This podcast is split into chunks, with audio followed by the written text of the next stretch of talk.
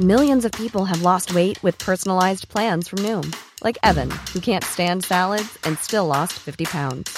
Salads, generally, for most people, are the easy button, right? For me, that wasn't an option. I never really was a salad guy. That's just not who I am. But Noom worked for me. Get your personalized plan today at Noom.com.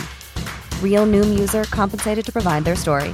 In four weeks, the typical Noom user can expect to lose one to two pounds per week. Individual results may vary. Le procès Barbie, vu par Alain Jakubowicz. Moi, j'ai en mémoire évidemment les propos de, de Pierre Truche. Euh, personne n'est sorti de ce procès comme il y est entré.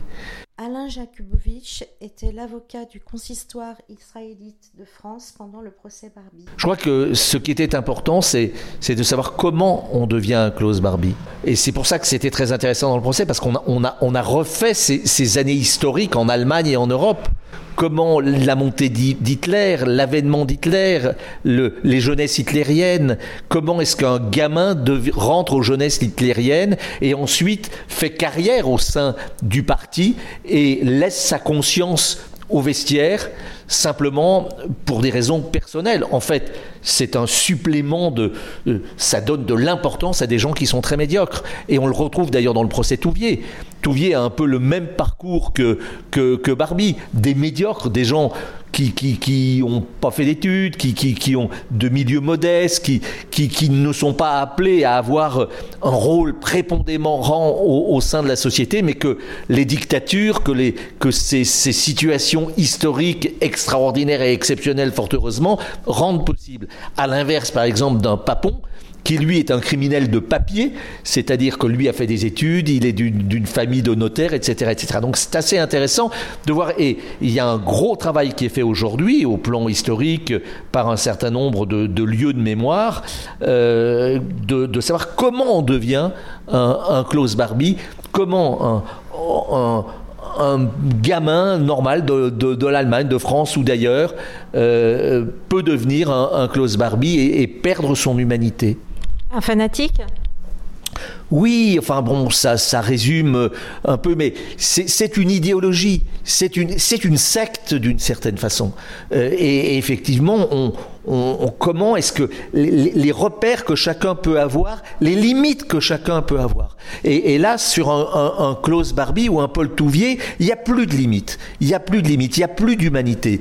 Il n'y a que des, visées personnelles d'être quelqu'un d'important. D'ailleurs, je ne sais pas s'il y a un lien, mais là, c'est souvent des gens, là, pour le coup, de petits de taille, qui sont un peu complexés, qui, et qui là deviennent, deviennent Superman. Voilà, ils ont tous les pouvoirs de vie et de mort. Ils torturent, ils, euh, ils pillent, euh, ils ont, voilà. Et en même temps, il y a aussi le, le rapport à l'autre, le rapport aux femmes. Euh, ils deviennent des séducteurs d'une certaine façon. Des, des voilà, c'est, c'est un, un apprentissage également de, de l'être humain.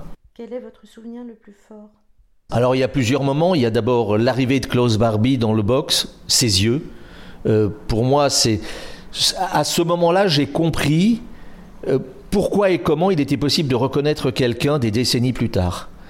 Et notamment ces hommes et femmes qui ont été torturés par ses mains et qui, vous savez, quand vous êtes torturé, fort heureusement, c'est une expérience que la plupart d'entre nous n'avons pas, évidemment, mais on a des repères et, en fait, c'était les yeux.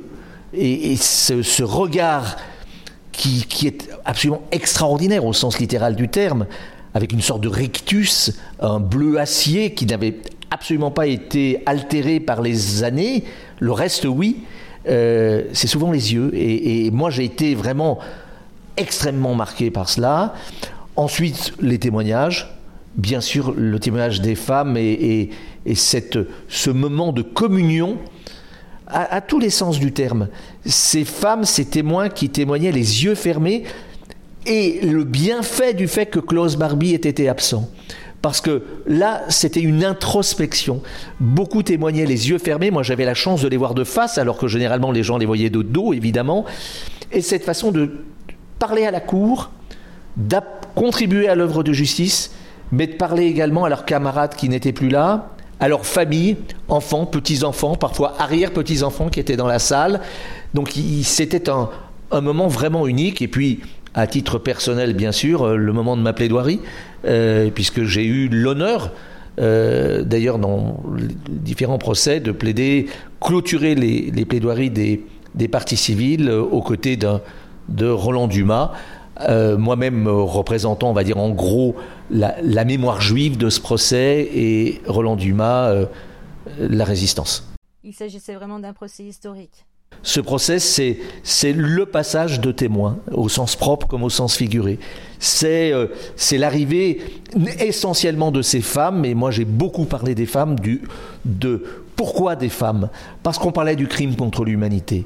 Le crime contre l'humanité, c'est le crime d'inhumanité. C'est l'atteinte à l'humanité et dans l'humanité, je dirais que le, rôle, la place dans notre histoire et culture judéo-chrétienne des femmes et autres. Le rapport à l'hygiène, le rapport à la, à, la pudeur. Le, voilà.